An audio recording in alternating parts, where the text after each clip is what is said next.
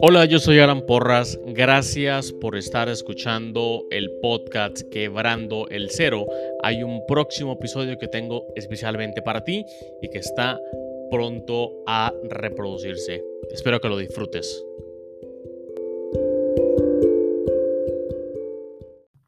Pero antes de que empiece el episodio, quiero contarte dos cosas. La primera es sobre Tendo, el cual es una herramienta en la nube que genera tiendas en línea para emprendedores o para comerciantes con el fin que puedan empezar a vender en Internet en minutos. Tendo genera tiendas en línea equipadas con absolutamente todo, inclusive pasarela de pagos. Tendo tiene un plan gratuito, así que puedes ingresar a tendo.com, tendo con doble n, tendo.com para crearte tu propia, tu propia cuenta, tu propia tienda y bueno, luego me, luego me cuentas cómo, cómo te fue. ¿Ok? Lo segundo que te quiero contar es acerca de 4Geeks Mentors. 4Geeks Mentors son sesiones privadas de mentoría, de mentoría específica para emprendedores. Mentorías en temas como estrategia de negocios, cultura y talento humano, marketing y ventas, e-commerce. Entonces, quiero decirte que puedes ingresar a 4geeks.io slash mentors, 4geeks.io slash mentors, y entonces das al botón de agendar llamada para que agendes una llamada en cualquiera de estos, de estos eh, categorías que te dije previamente. Si ingresas el código quebrando, obtienes un descuento de un 15% en la mentoría. Son, son mentorías privadas, mentorías que tardan aproximadamente una hora, hora y media eh, virtuales 100%. Entonces ahí te dejo esa herramienta para que la utilices como manera de, de destrabar algunas cosas que, que, están, que están bloqueando el crecimiento de tu, de tu negocio. ¿Ok? Ahora sí, viene el episodio. Enrique, muchas gracias. Alan. Gracias por venir. A vos. ¿Qué tal? ¿Cómo vas? Todo bien, gracias a Dios. Muy bien. ¿Vos qué tal? Muy bien, muy bien, por dicha. Eh, gracias por, por, venir, por venir a, a, conversar un poco acerca de negocios, tecnología, emprendimiento, que es lo que esta audiencia está, está escuchando. Eh, para comenzar un poco y tener un poco background tuyo y que la gente pueda acercarte más a lo que, a lo que haces, eh, tal vez puedas darnos un recorrido sobre lo que has hecho en los últimos ¿Qué? ¿20 años? Más o menos, sí. Sí, más o menos. bueno, este, más bien, muchísimas gracias nuevamente por, por tenerme acá en, en, tu podcast. Es un placer para mí estar conversando con vos. Eh, bueno, mi trayectoria siempre ha sido de informático.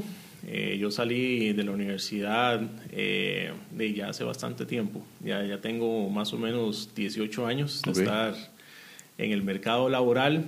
empecé como como todo recién graduado, como empleado, ¿verdad? Nunca, nunca tuve esa chispita de, ser el, emprendedor.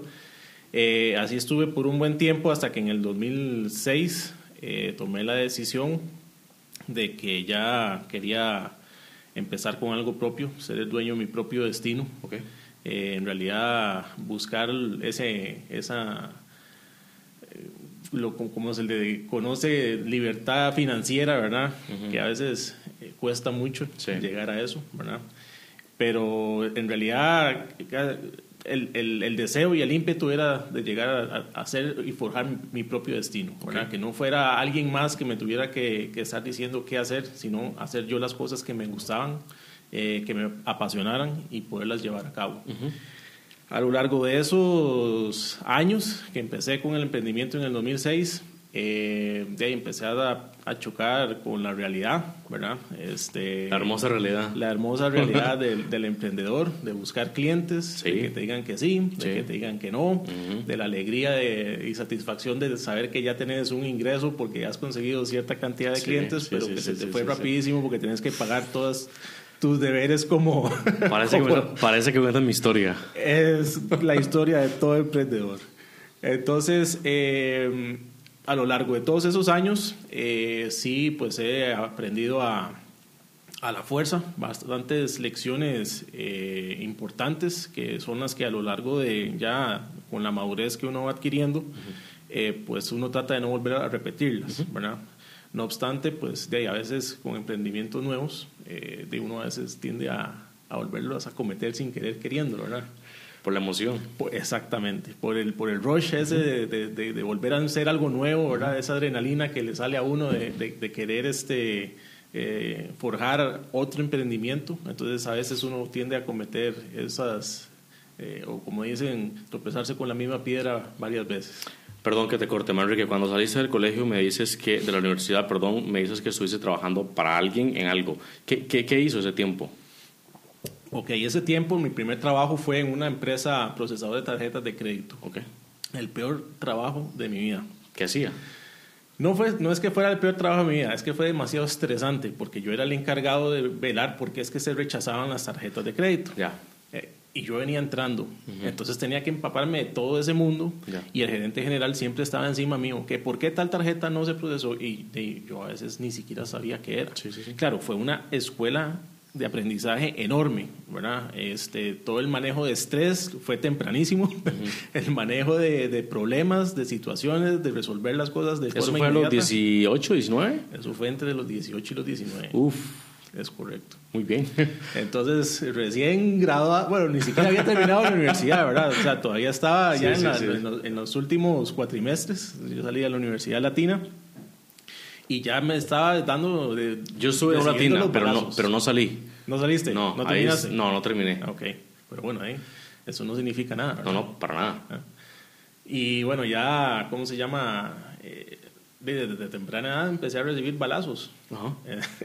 Y, a, ver cómo los resolvía. Y así estuve de por año y casi dos años eh, en ese ambiente. Eh, después de ahí pasé a otros proyectos un poco más tranquilos eh, ya no, no tan, tan estresantes, pero sí eh, dentro de la misma empresa, donde tenía que estar viajando a los diferentes eh, lugares en Centroamérica donde tenían las oficinas.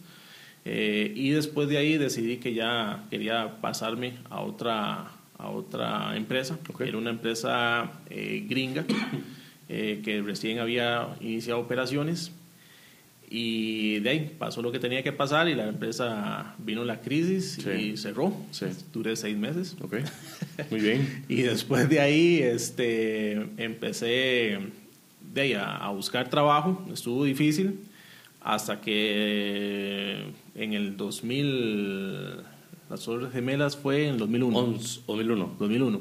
Fue, sí, el 11 de, abril, el 11 de septiembre de 2001 y ahí, después de eso, eh, fue que conseguí mi, mi, trabajo, donde estuve siete años. Ahí estuve ya como jefe del área de informática, desarrollando todos los proyectos.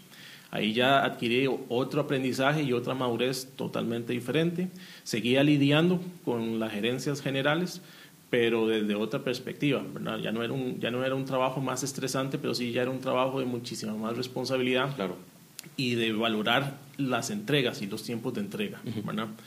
Entonces, eh, ahí estuve, sí, bastantes, bastantes años, eh, estuve ocho años, después a esa empresa la adquirieron, eh, después don, me pasaron o me reubicaron a la nueva empresa, ya ahí bajé de, nivel, ya, ya, no ahí era, era una persona, un empleado más, no era jefe, sino que ya estaba dentro de, dentro de los niveles bajos. Y eh, ahí fue eh, donde ya tomé la decisión de que sentía yo de que ya estaba preparado para salir al mundo, a hacer mis emprendimientos y volviendo al mismo tema, ser el dueño de mi propio destino. Eh, y bueno, ahí fue donde tomé la decisión, ya para ese entonces ya estaba casado y ahí fue donde empezó toda la aventura. Y bueno, del 2006 para acá hemos logrado bastantes cosas, ¿verdad? Eh, digo hemos porque no soy solo yo. Eh, eh, sí, hay cosas que a lo largo del tiempo, pues uno como emprendedor piensa que uno lo es todo, ¿verdad? Y que uno tiene que hacerlo todo, que soy soyla. Y creo que ese es el, el, error número uno que comete uno como emprendedor, por lo menos así lo veo yo. uno no, no puede pensar que uno es la persona que lo va a resolver todo, que va a ser el que vende, que va a ser el que administra, que va a ser el que eh, programa, que va a ser el... Planilla, paga planilla. Pagar planilla, que ir a pagar la póliza, que cobrar, eh, que pelear con los clientes, que mandar correos, es, es, demasiado trabajo. Sí. Entonces, eh, bueno, con todos estos años hemos desarrollado proyectos interesantes. La empresa se empezó desarrollando un producto, que era un producto para empresas que exportaban flores, frutas y follajes a Europa y Estados Unidos y que tenían que empezar a, cumplir con las normas de trazabilidad. El problema de eso fue que fue un producto que salió muy o antes de tiempo de que las personas tuvieran ese know-how de, trazabilidad. Ya. Entonces fue un producto que salió al mercado muy maduro, o en una etapa muy madura, y que las personas que tenían el conocimiento de que tenían que cumplir con esos eh, requisitos, ¿verdad? eran muy pocas las personas aquí en el país. Lo que costó la venta, lo que me quiere decir. Digamos que ese producto nació de una tesis que hizo mi esposa, en la cual habían 150 personas que habían dicho que sí estaban interesadas en comprar y la realidad fue que las únicas que compraron fueron tres.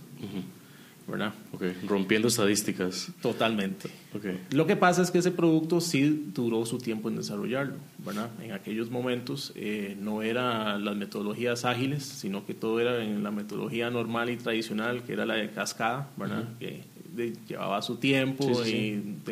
Hoy sí, mañana no, y por las noches y todo eso. Exactamente que si tal vez hubiera sido con las metodologías de hoy en día, pues eh, eh, de, tal vez hubiera sido un poquito más, más, más expedito la salida al mercado y la validación del cliente, ¿verdad? Porque uno de los rechazos fue no solo el know-how, sino tal vez eh, todo el proceso o todo el flujo que tenía que mapear las fincas para poder llevar esa trazabilidad. Que eso, digamos, lo que haría era meter más gente a la empresa para que pudieran estar metiendo esa información. Ok, Manrique, devolvámonos un momento a la parte donde me, donde me dices, eh, estuve trabajando en varias empresas y después eh, decidí crear esa empresa con ese producto. Okay. Yo siempre he creído que el momento en el que uno está, en el que uno puede tomar mayores riesgos en la vida, por ejemplo, eh, iniciar una compañía, por ejemplo, eh, crear una, una, banda de música, eh, por ejemplo, XYZ. Es en etapas muy tempranas, en etapas donde uno no tiene responsabilidades. Es lo que yo pienso. Correcto. Pero ya estabas casado, ya tenías una responsabilidad tuya y otra medianamente encima. Correcto. ¿Qué pasó por la cabeza? ¿Cómo, cómo lidió con ese, con ese tema y con, y con, y con la presión, no solo, es, no solo es tuya, es de tu familia y de la otra familia y, y, social. Totalmente de acuerdo. En realidad este, es muchísimo más sencillo cuando, como decís, no hay responsabilidades de por medio, ¿verdad? la que, la única responsabilidad sos vos. En este caso, pues estábamos recién casados. Eh, la, la, responsabilidad eh, sí existía, pero fue, con, consensuada, ¿verdad? O sea, en realidad no fue una decisión mía y, me voy y me voy y listo, ¿verdad? O sea, sí lo conversé con, con, mi esposa en su momento.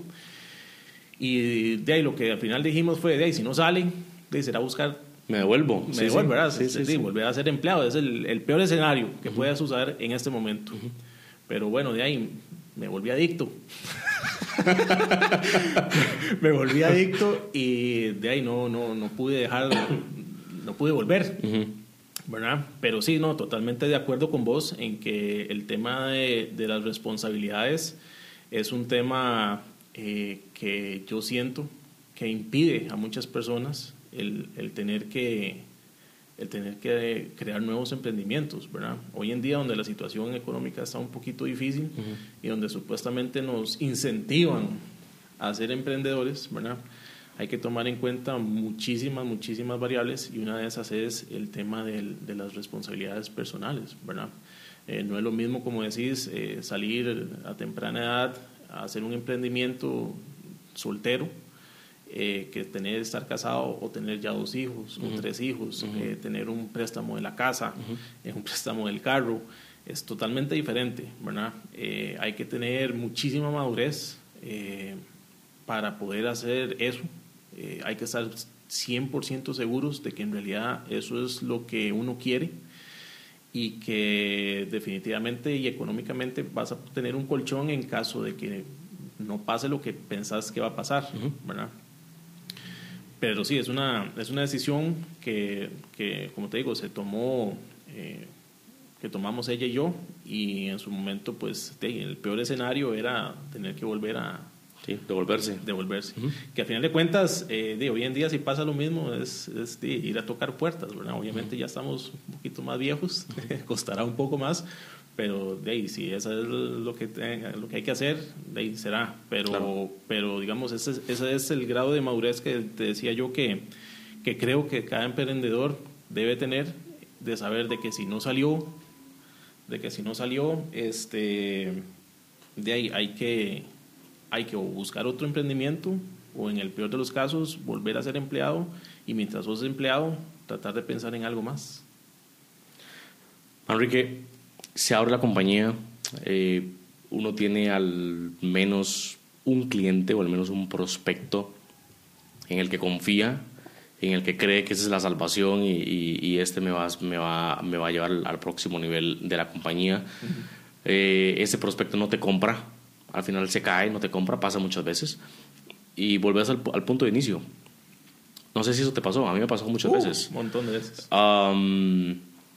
confías demasiado en un cliente o pones demasiadas expectativas en algo y no sucede. Eh, pones muchas expectativas en que un producto se va a vender y no se vende. Pones muchas expectativas en que la compañía em, em, va a estar en el top, no sé qué, o, va a facturar tanto el próximo año y no factura. Sí cómo manejar todos esos temas emocionales y todas esas eh, metas que en la universidad no hablan eso, en los bares no hablan eso, en, en los podcasts muy poco hablan eso. Totalmente de acuerdo. Y sabía que me ibas a hacer esa pregunta, no sé por qué, pero sabía que me ibas a hacer la pregunta. Y te soy sincero, ya con el tiempo, ya uno aprende que los clientes mienten. Los clientes no te dicen la verdad. Te doy un caso típico. Hace tres semanas venía ya trabajando un proyecto con un prospecto. Nos reunimos el viernes, eh, no este viernes, ya hace tiempo, un viernes.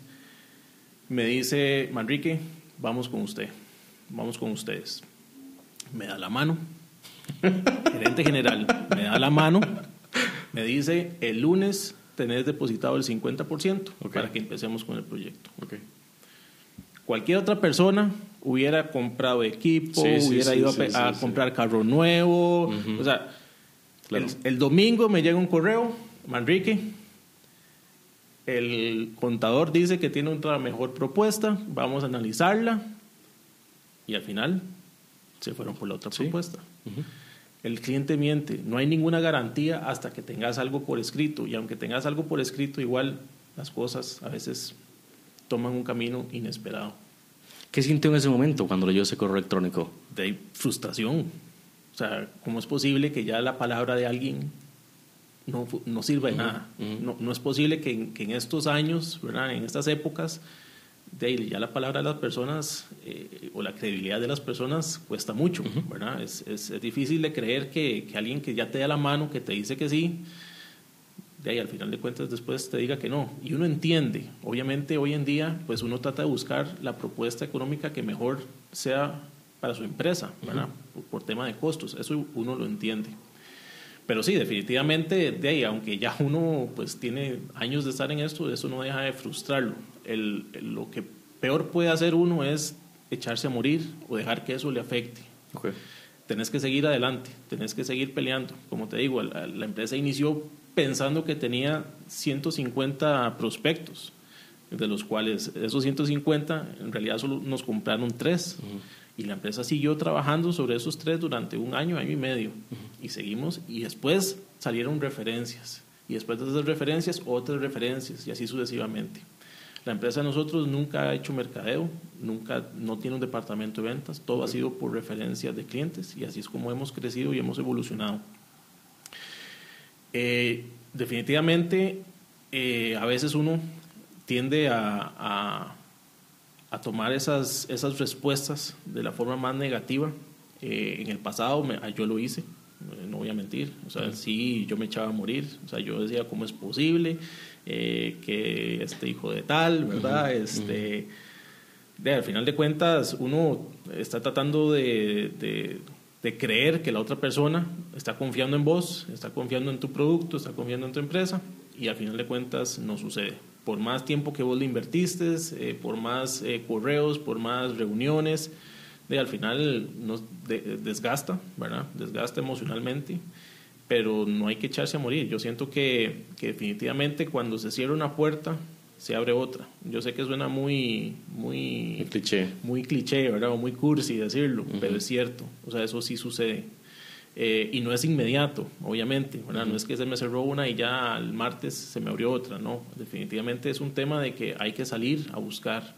Eh, yo he aprendido que la gran mayoría de nuestros proyectos o de nuestros eh, nuevos proyectos surgen de nuestros propios clientes.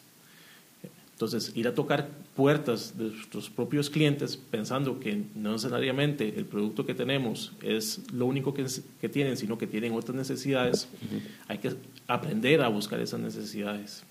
Y no necesariamente este, la empresa va a tener ingresos de clientes nuevos. La gran mayoría de los ingresos, por lo menos en el caso de mi empresa, eh, ha sido de clientes ya recurrentes, donde hemos visto que tienen un proyecto nuevo ellos mismos y que no han sabido cómo materializarlo y nosotros podemos ayudarles a materializarlo, pensando que tal vez lo único que podíamos con ellos era el proyecto que le habíamos eh, plasmado inicialmente. Entonces, eh, eso sí es importante. yo siento que eso es algo que, que sí he aprendido, que definitivamente uno siempre, siempre, siempre va a toparse con un no. Eh, y yo creo que vos en algún momento lo habías dicho, había que transformar ese no en un sí. Y definitivamente hay que tratar de que si ese es, un no, no es que es un algo personal contra vos, porque en algún momento yo también eso lo sentía, claro, ¿verdad? Claro. O sea, que era un no porque yo le caía mal, ¿verdad? O era un no porque de ahí algo, algo le hice. Las culpas caen en uno y todo se vuelve muchísimo más complicado. Totalmente, totalmente. Entonces, eh, eso es algo que también a mí me costó mucho, eh, que yo creo que también es un tema muy muy del ser humano, de no querer sentirse rechazado, ¿verdad? Eh, y eso uno lo ve en, las redes sociales, donde todo el mundo publica solo las cositas bonitas. Claro. este, o a, lo que anda buscando siempre son likes, o siempre, es lo típico. Entonces, eh, aprendí que definitivamente el, cuando uno hace una propuesta o va, hace un pitch a un inversionista y uno le dicen que no, es simplemente porque uno no hizo el mejor trabajo posible, ¿verdad? No hizo el trabajo que necesitaba hacer para que ese no se convirtiera en un sí. O simplemente es un no porque en ese momento no pueden eh, o no tienen el dinero o pensaron que era algo más eh, económico de lo que vos le planteaste. Entonces, no hay que tomarse las cosas tan a pecho, no hay que tomárselas personal y saber que siempre, siempre, la gran mayoría va a ser un no, ¿verdad? Eh, por lo menos esa ha sido mi,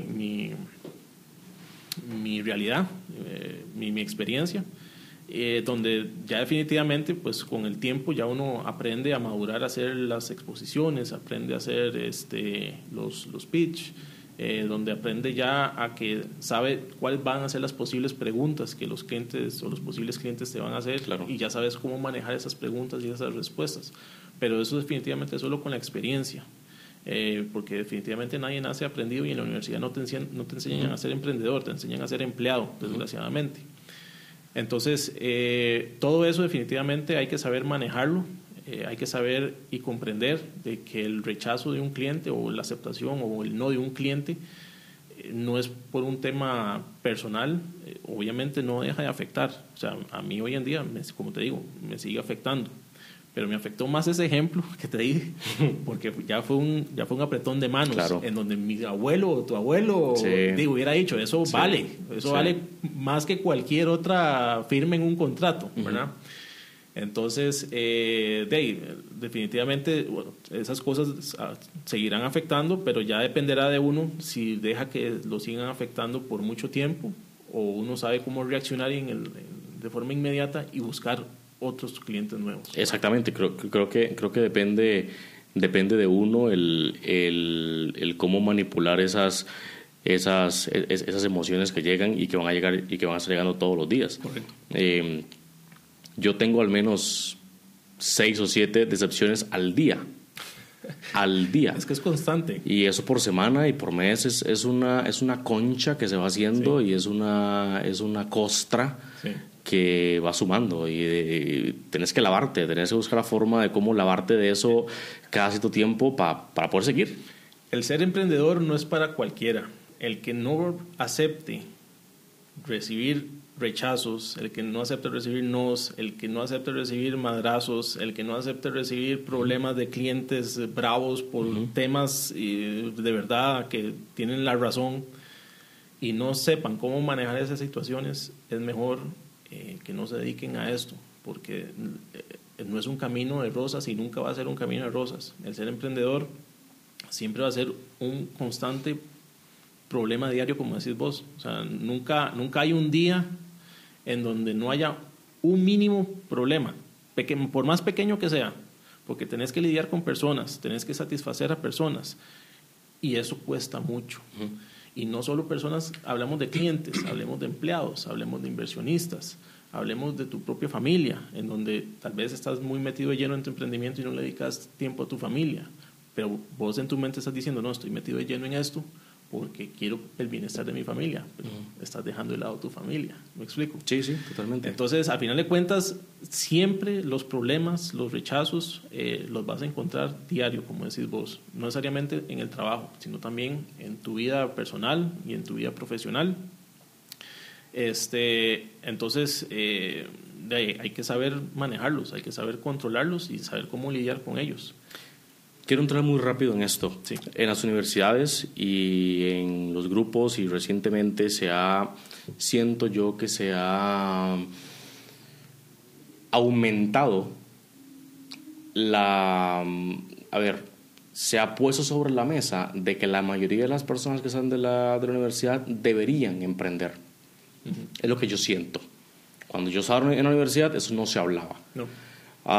tampoco creo que ser emprendedor sea algo obligado o que cualquier persona debería sentirse obligado.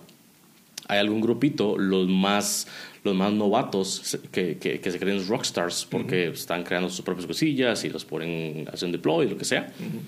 Eh, como vos decís, hay una madurez que con el tiempo, que con el tiempo uno, va, uno va ganando y va entendiendo de que a lo mejor si yo trabajo en otra compañía, podría estar económicamente mejor y a lo mejor las emociones podrían estar mejor, y a lo mejor mi familia podría estar mejor, y a lo mejor el tema puede estar mejor. Pero ¿qué le voy a hacer? yo decidí esto y esto es lo que, es lo que quiero. Entonces, yo creo que eso es más bien es, un, es como, un, como un, no un llamado, sino como un mensaje a todas esas personas que están escuchando eso y que digan, puta, a mí me gustaría, me gustaría emprender en algo, me gustaría hacer algo, pero es que no sé qué. Y entonces se ponen a pensar como obligándose, Correcto. obligándose a crear algo porque sienten la necesidad Correcto. de crear o de hacer algo. Yo creo que esa obligación y esa necesidad de buscarse y de, hacer algo es lo que no deja que las cosas fluyan. Al no fluir, entonces te, te cerras, porque si no lo lograste, puta, soy un perdedor, soy un loser y esa mierda no es para mí. Exactamente. Sí, sí. Totalmente de acuerdo con vos. Eh, definitivamente de, está muy de moda y está muy, muy ser cool el ser emprendedor. Si yo no hubiera llevado palo esos dos años y medio, creo que eran dos años y medio, que en la primera empresa de, de prestar procesador de tarjetas de crédito y tener que lidiar con lo que lidié, claro. yo creo que yo no hubiera podido ser emprendedor. Y te lo digo no por menospreciar a ninguna generación en absoluto, pero vos ves algunas generaciones actualmente, las más, las más jóvenes, en donde se quejan por una silla, se quejan porque el teclado no es tal cosa, que se quejan porque el monitor no es de tal tamaño, porque, por Dios, eso, eso no es la vida, o sea, eso no es eh, los problemas que tiene las personas en laborales y, emprendedores hoy en día. Y esas personas que pretenden ser emprendedores no lo van a lograr hacer, porque si, si sus problemas son tener que lidiar con que los muebles se vean chivísimas, de tener una mesa de ping-pong, de tener una mesa de futbolín, y que eso es lo más principal, y que lo, que lo más principal es la cultura de la empresa, que no es que sea malo, o sea, sí tiene que existir una cultura agradable, ¿verdad? Pero si eso es el, el, el punto medular de lo que vos querés tener como emprendedor, y son las cosas que te pueden molestar al día a día, ¿qué va a pasar cuando un cliente molesto de verdad te ponga una demanda? ¿Qué va a pasar cuando la caja te ponga una causa penal porque no has pagado la caja, porque te has atrasado, porque los clientes no te han pagado? ¿Qué vas a hacer cuando Hacienda te ponga una multa porque no has pagado el IVA, porque los clientes no te han pagado? ¿Qué vas a hacer cuando pagas vos primero los salarios de tus empleados antes de pagarte vos tu salario? Porque de ahí, si no se te van los empleados. Sí, sí. ¿Qué pasa cuando tenés que lidiar con las situaciones reales de una empresa, de un emprendimiento? no lo van a poder manejar, porque sus problemas banales, disculpen que lo diga de esa forma, no te los enseñan en, las universidades. Las cosas reales de la vida de un empresario no te lo enseñan en la universidad. Y es lo que yo te decía, en mi época, ser profesional era ser un empleado de una empresa. Eso era. Para eso, no se, para eso nos educaban, para ser em, eh, empleados. Y vos lo ves que eso no ha cambiado. Yo veo institutos tecnológicos, universidades tecnológicas, en donde tienen a todos sus estudiantes ya colocados en empresas, pero vos no los ves con una carrera bien hecha de emprendimiento, porque piensan que el emprendimiento es algo que sale de forma natural y no es así. O sea, una de dos, como decís vos, me voy a un trabajo y estoy tranquilo, no tengo problemas, pienso qué puedo hacer con mi vida, trato de ver si se me ocurre una idea o se sale alguna idea y me aventuro, si es que quiero aventurarme, pero a sabiendas de que no va a ser nunca un camino de rosas. Yo creo, yo creo que a veces, suena, volviendo al, al tema cliché, la vida nos pone en un camino o en una ruta para aprender lo que tenemos que aprender para el punto final donde queremos llegar. ¿Qué quiero decir con eso? Volviendo al, al, punto inicial, si yo no hubiera llevado palo esos dos años, tal vez yo no hubiera tenido la, la madurez de años, los siguientes años de tomar las decisiones que fui tomando hasta llegar al punto donde estoy hoy, ¿verdad? Hoy, gracias a Dios, voy a empezar este, ya mañana mi, mi tercer emprendimiento, ya con un inversionista pero haciendo, eh, haciendo un análisis hacia atrás, yo digo, bueno, ¿por qué llegué hasta aquí? O sea, ¿qué me, qué me trajo a este punto en donde yo ya estoy aceptando que alguien pueda controlar también mi destino, ¿verdad? Hablando del inversionista. Eh, de la madurez. Ya uno sabe que a lo que uno va, qué puede soportar, qué no puede soportar, cómo lidiar, cómo negociar. Claro porque esa es la palabra más importante, yo creo. La palabra es negociar, porque siempre vas a tener que estar negociando con tus empleados, negociando con tus clientes, negociando con el Estado. O sea, es, un, es una eterna negociación con cualquier persona o, cualquier ente que esté alrededor de tu emprendimiento. Sí. O sea, el que no sepa, y es un tema muy recurrente, el que no tenga los soft skills para poder hacerle frente a un emprendimiento, no va a poder hacerlo. Sobre todo el tema de negociación. Si sos una persona en la que no estás, que eso no le enseñan en la universidad, por cierto, no te enseñan a negociar, por lo menos a mí. No, a mí menos. A mí nunca me enseñaron a negociar. Yo lo veo con mis empleados y tampoco saben negociar. Aceptan lo que yo les digo y punto, ¿verdad? Y tampoco es que soy dictador, simplemente es que yo digo, mira, me parece que, que hagamos tal cosa. Y ellos dicen, ah, ok, sí. Ya. ¿Verdad?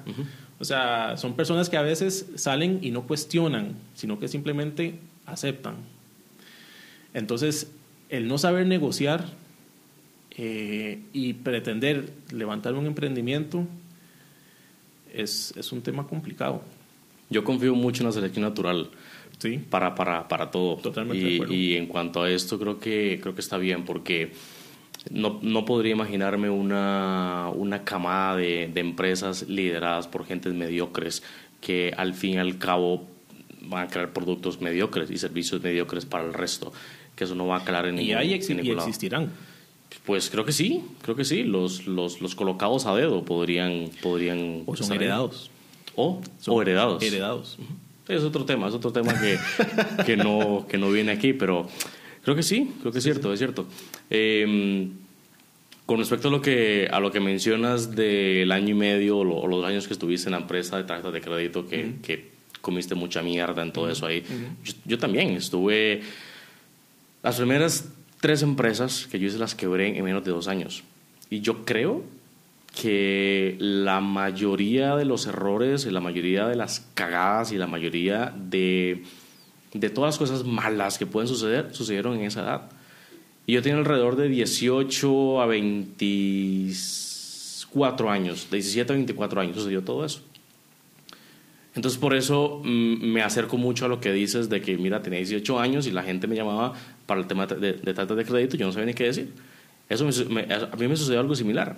Entonces yo creo que en una edad muy temprana manejar ese tipo de responsabilidades y manejar todo ese tipo de, decisiones que uno tiene que tomar que pueden al fin y al cabo eh, cambiar el rumbo de lo que sea y no solo lo que sea sino de quien depende de ese lo que sea um, da una da una lección muy grande que no que nadie más se la va a poder enseñar. Al fin y al cabo creo que en eso no hay atajos y, y, y es me parece a mí que es justo, o sea, quien está ahí y quien en este momento tiene éxito y quien, es, y quien en este momento, éxito entre comillas, que en este momento tiene éxito y que en este momento está en una posición mejor, es porque desde mi punto de vista ha estado mayor, la mayor cantidad de tiempo hacia atrás comiendo mierda. Correcto.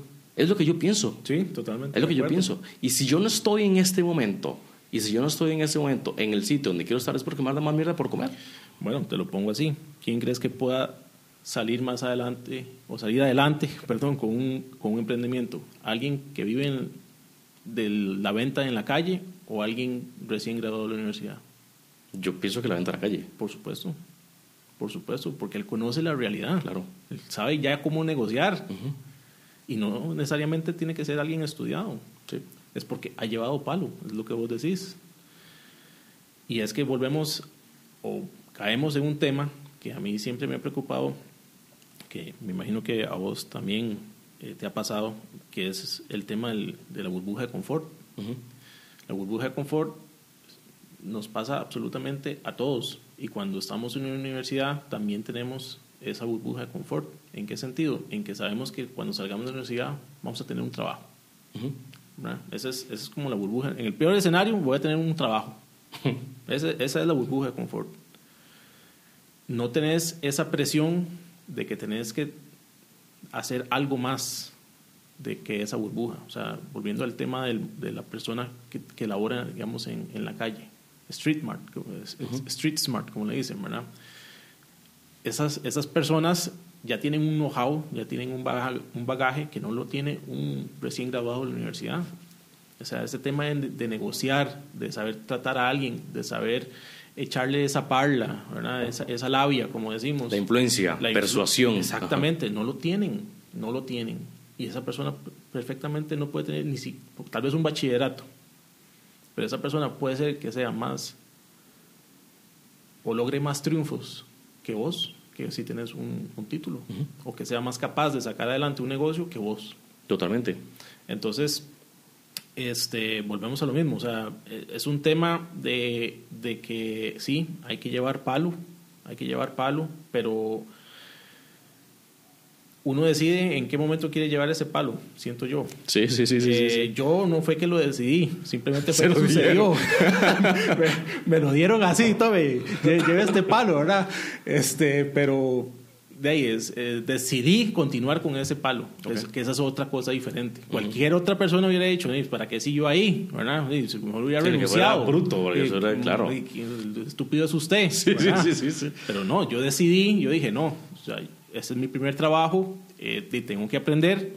eh, de si esto es, de ahí es. Porque mi papá, de cuando le dije lo que me pasaba, y me decía, de ahí, ¿y qué quería? ¿Y qué, y qué pensó? Entonces yo dije, sí, tiene razón.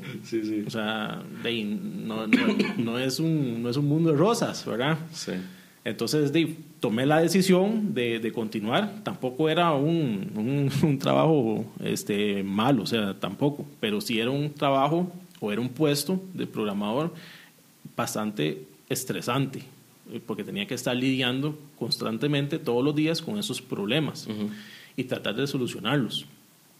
¿Y a qué me refiero con solucionarlos? De estar corrigiendo pues, eh, todas las, pulgas que había en el sistema para que ya no se estuvieran dando esos problemas. Logramos hacerlo, no solo yo, sino un equipo de, trabajo que teníamos ahí, pero de, a, mí a mí fue el que me pusieron el, la cara de servicio al cliente, ¿verdad? Entonces... Eh, Como una piñata para que todo el mundo llegue Exactamente. Entonces, no necesariamente todos los trabajos van a ser así, ¿verdad? Eh, no todos los trabajos eh, vas a aprender a, a tener que lidiar con, con este tipo de problemas. Mucha gente seguro va a decir, qué estúpido lo que está diciendo, pero yo creo que una persona que no esté lidiando con problemas o no esté teniendo problemas de la empresa donde está trabajando, debería buscar un puesto en donde sí tenga que lidiar con eso. ¿Para qué? Para ver de qué está hecha esa persona en realidad. Si busca crecimiento esa persona. Lo que sea, crecimiento, quiere un emprendimiento, quiere... Yo creo que los problemas de la casa a veces se quedan cortos con los problemas que uno puede tener el día a día en el trabajo.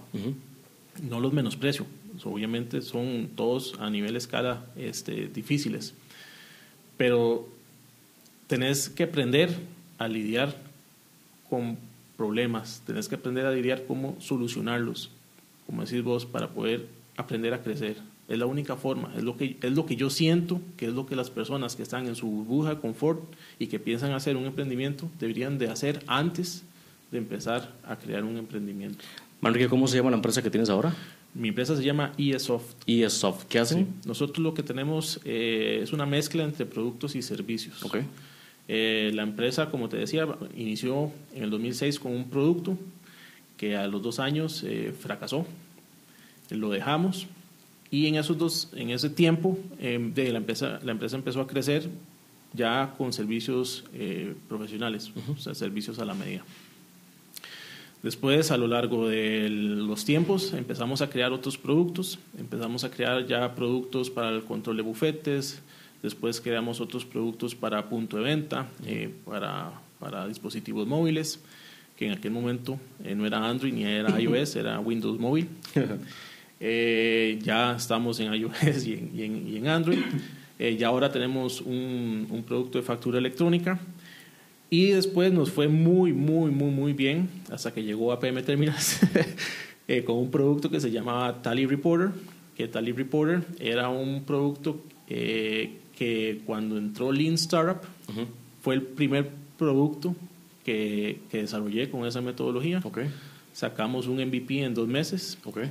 Eh, lo pusimos a funcionar y a vender en, en, Limón, que básicamente el producto lo que hacía era llevar trazabilidad de todas las operaciones de, los, de las navieras, de todos los barcos que traían. Entonces este, había que controlar todos los movimientos de los contenedores y fue totalmente disruptivo. Eh, ese proyecto es de los más orgullosos de los que, de los que yo estoy, he trabajado y, y, he, creado.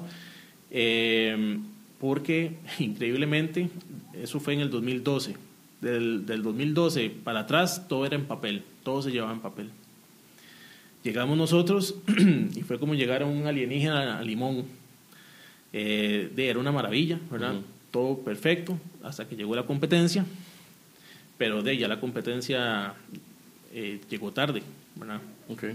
Eh, llegó tarde y lo que hacía era copiarnos lo que nosotros íbamos haciendo. Okay. Eh, con ese producto ganamos eh, varios premios, ganamos eh, premios en Camtic, en el Make y en el MISIT. Y de ahí fue donde yo dije, ya me gradué de, emprendedor. De emprendedor. Ya después de ahí empecé a recibir más palos, ¿verdad? Otra mentira. otras mentiras, ¿verdad? Este, pero ¿cómo se llama? de ahí, yo creo que ese fue el, el, el punto más alto de de mi carrera como, como emprendedor. Eh, he tenido otros, definitivamente. Bueno, ayer ya me anunció un, cliente que con el producto que hicimos ya ganó un, un, premio en Yo Emprendedor, que eso también nos, nos alegra muchísimo. Eh, porque en realidad nosotros, eh, como te decía, los clientes siempre han sido de referencias de otros clientes. Nosotros tratamos que el cliente sea más que un cliente, tratamos de que el cliente sea como un amigo. Sí, sí. Eso sí, salvaguardando las distancias, ¿verdad? y que me pague, claro. Exactamente, nada, de gratis, ¿verdad? Pero sí definitivamente eh, hay el tema del servicio al cliente, que si lo vamos a tocar más adelante, lo, lo, tocamos, es, es fundamental. Pero para llegar a ese buen servicio al cliente, hay que llevar todo ese palo, hay que aprender cómo lidiar, cómo negociar, cómo aceptar el no, cómo celebrar el sí, etcétera. Perfecto. Manrique, se nos fue el tiempo. Lástima. Eso es muy corto. Yo creo que vamos a tener que agendar, vamos a tener que agendar otro porque hay, hay bastante información o bastantes temas de que, de que vamos a conversar. Yo me sentí muy cómodo. Sí, claro. Y me reflejé bastante en, en, en, todo, en algunas cosas de las, que, de las que contabas. Así que creo que también parte de la audiencia podría sentirse reflejada también en, en todos esos nos y todas esas cosas que ha estado teniendo. Sí, la, la, verdad es que, bueno, mi, mi, experiencia es la de muchos como vos. eh, yo creo que, que, el tema de ser emprendedor cuesta, no es una tarea fácil. Y para los que buscan una incubadora, les va a ser a veces hasta un poquito más difícil por tener que estar lidiando con inversionistas. Mm, claro. Entonces, eh, que eso es otro tema para otro, para otro episodio. Para otro café. Entonces, eh, no, más bien agradecerte eh, por el espacio y cuando quieras que volvamos a hablar, más bien muy agradecido. Vamos a poner los datos de tu empresa en la descripción de este episodio. ¿Cuál es el sitio web? Es www.iesoft.net. iesoft.net, muy bien. Entonces, ahí van a estar los datos de la compañía de Manrique, por si quieren darle un vistazo supongo que de esa compañía pueden brincar a su perfil o inclusive puedo, puedo poner tu, tu, tu, perfil de LinkedIn. Sí, ahí, si buscan Manrique Ulloa aparece en, en Google todas los, los, las redes sociales eh, y si lo hacen a través de la página, igual ahí está la parte de contactos, eh, casos de éxito. Eh, y también ahí está el, el, perfil por cualquier cosa. Perfecto, muchas gracias. Gracias a todos los que, los que estuvieron escuchando esto y viendo. Eso se transmite en YouTube, en Facebook y en las plataformas de podcast a través de, de Apple Podcast, Spotify y otras más. es, estamos grabando ahora en el estudio de 4Geeks. Este episodio llegó gracias a 4Geeks, que es una compañía enfocada en crecimiento de productos. Eh, así que nada, de verdad, muchas gracias a todos por estar escuchando y viendo esto. Y Manrique, de verdad, muchas gracias. Alan, muchísimas gracias. Un placer. A vos.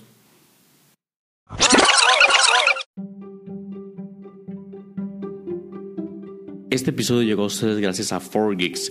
4Geeks es una compañía enfocada en crecimiento exponencial de negocios. Recuerda que puedes encontrar este y todos los demás episodios en tu plataforma de podcast favorita como Spotify, Apple Podcasts o inclusive YouTube. Recuerda también compartir esos episodios con tus colegas, con otros emprendedores, para que otros, otras personas puedan nutrirse del contenido de la experiencia y de las conversaciones y experiencias que aquí se están compartiendo. Así que nos escuchamos entonces en un próximo episodio.